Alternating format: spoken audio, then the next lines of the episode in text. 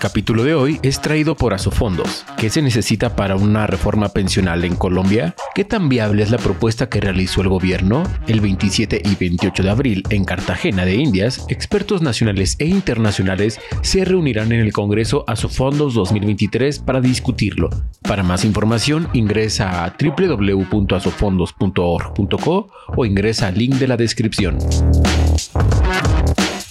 Feliz lunes, soy María C. Suárez y estamos en la Estrategia del Día Colombia. Hoy hablaremos de si la decisión que acaba de tomar la Superintendencia de Industria y Comercio en el caso Avianca Viva quedará o no en firme y de la agenda de América Latina para esta semana. Active la campana para recibir las notificaciones de cada uno de nuestros episodios. Comenzamos.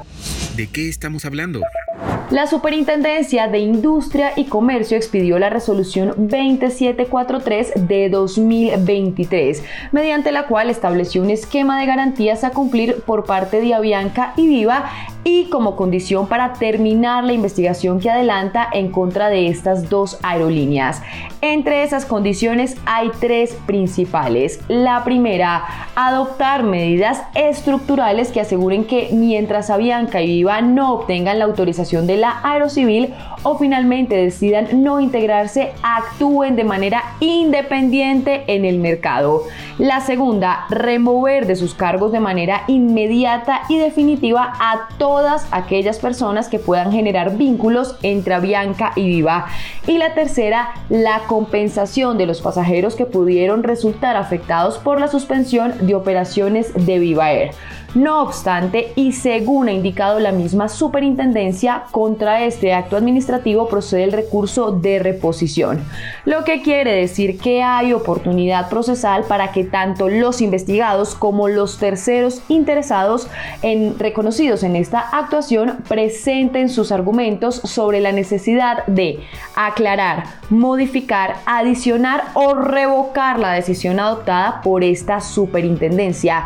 Entonces queda la pregunta, ¿habrá presentación de recursos en contra?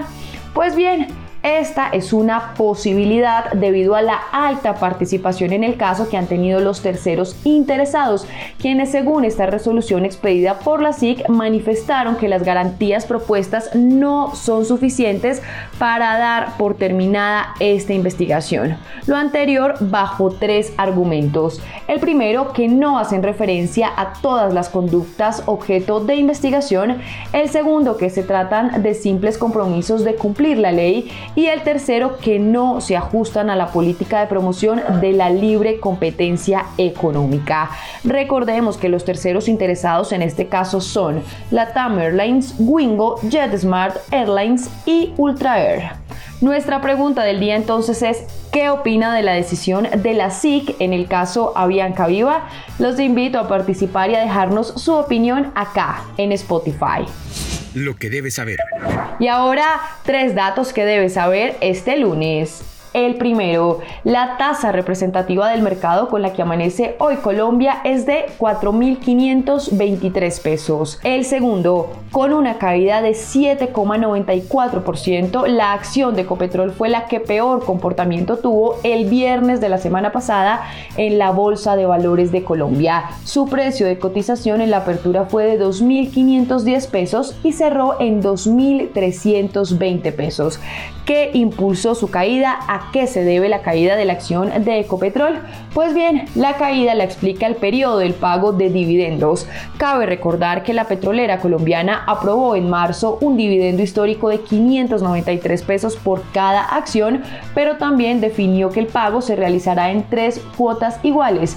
La primera de estas el 27 de abril, pero por reglas del mercado de valores, solo quienes terminaron la sesión del jueves 20 de abril como dueños de las acciones son quienes podrán recibir este pago. Y el tercero, el Instituto Colombiano de Créditos Educativos y Estudios Técnicos en el Exterior, el ICETEX, abrió su convocatoria para que 27 mil nuevos beneficiarios realicen sus estudios a partir del segundo semestre de este año y apliquen con tasa del 0%. La convocatoria beneficia a estudiantes de pregrado y posgrado dentro y fuera de Colombia, así como a aquellos que van a realizar estudios en idiomas, investigación investigación y pasantías en el exterior.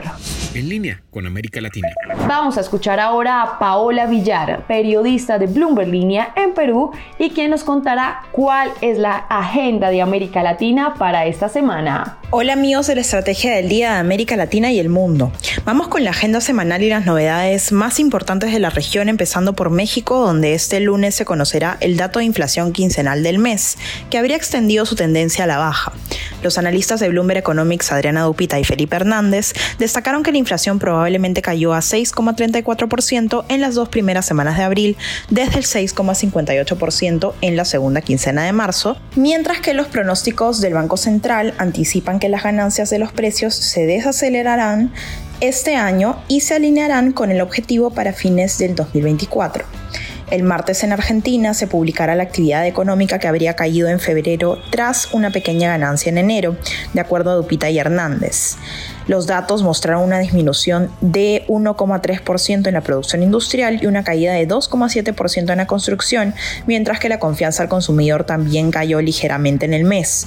Los economistas de Bloomberg también anticipan un crecimiento negativo en el primer trimestre de este año, anotando una recesión técnica que se profundizaría entre abril y junio debido a la severa sequía experimentada por el país. En Brasil, el miércoles se tendrá el dato de inflación en marzo, que probablemente se mantendría al alza por un aumento anual en los precios de los medicamentos.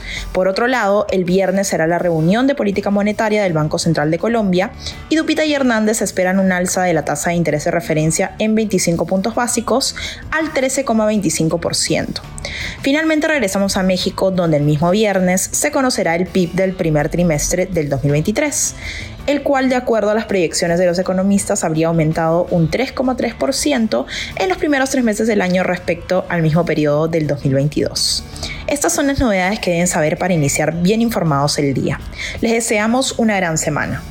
Recuerden seguir este podcast y activar la campana para recibir las notificaciones de cada episodio y así estar al tanto de lo que pasa con la economía y los negocios. Los invito también a que visiten bloomberlinia.com donde pueden ampliar cada uno de los temas que tratamos hoy.